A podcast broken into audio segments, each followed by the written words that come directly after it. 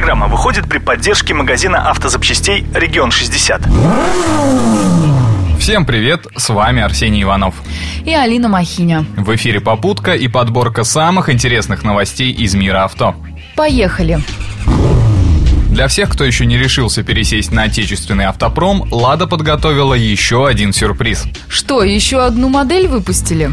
Нет, все немного прозаичнее. «Лада Веста» теперь доступна в топовой версии. Неужели там появился Bluetooth? И не только, Алина. Камера заднего вида, мультимедиа-комплекс с 7-дюймовым экраном, 6 динамиков, а также круиз-контроль. Кстати, интерес к новинке проявили не только россияне. В Германии спрос на «Ладу» увеличился аж на 18%. А немцы знают толк в машинах.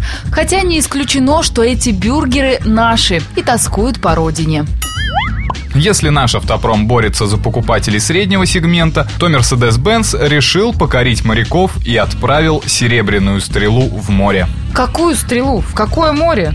Все дело в том, что компания уже давно занимается морскими судами, а именно яхтами люкс-класса. Этакий морской С-класс получается. Именно так. У яхты панорамное остекление, кондиционер и даже установка для приготовления льда. А для пассажиров есть отдельная ванна и гардеробная. Вот это я понимаю. Высший класс. Учти, что подобных яхт в мире всего 10 экземпляров, и у каждого из них уже есть свой владелец. Эх, где ты, мой олигарх?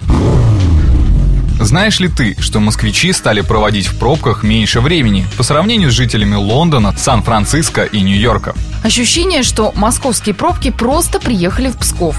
Одна моя знакомая успевает утром в пробке накрасить ногти лаком, а к концу поездки он даже успевает высохнуть. Надеюсь, речь не о тебе? Ну что ты? А, так что там с Москвой? По словам заместителя мэра Москвы Максима Лексутова, все дело в четкой организации движения, активном дорожном строительстве и платных парковках.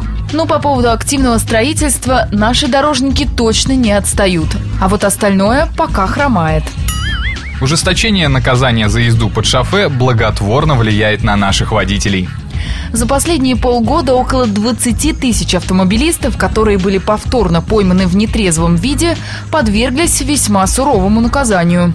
Так, около тысячи человек получили условный срок, а 350 изрядно захмелевших водителей теперь трезвеют на нарах. Ну, конечно, вы, мужики, как хлебнете лишнего, сразу море по колено. А при чем здесь мы? Среди нарушителей оказались и подростки, и женщины, и даже люди с ограниченными физическими возможностями.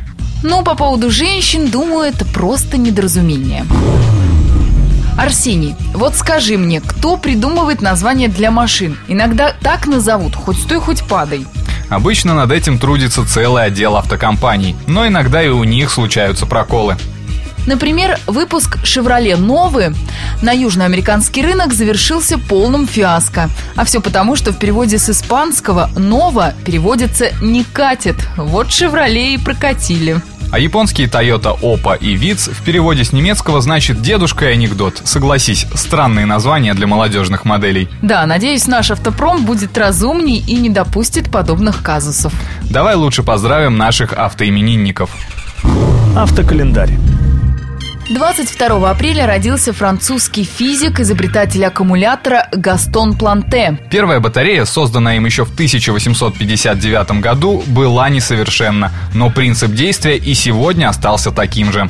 А вот габариты этого аккумулятора по современным меркам были просто невероятными. Он занимал площадь в 10 квадратных метров. Ну а 23 апреля 1900 года стартовал первый тысячемильный автопробег. В Лондоне на старт вышли 65 автомобилей, а вот до Эдинбурга дошло лишь 49 экипажей. Пробег, кстати, длился почти 20 дней, что по нынешним меркам, мягко говоря, смешно.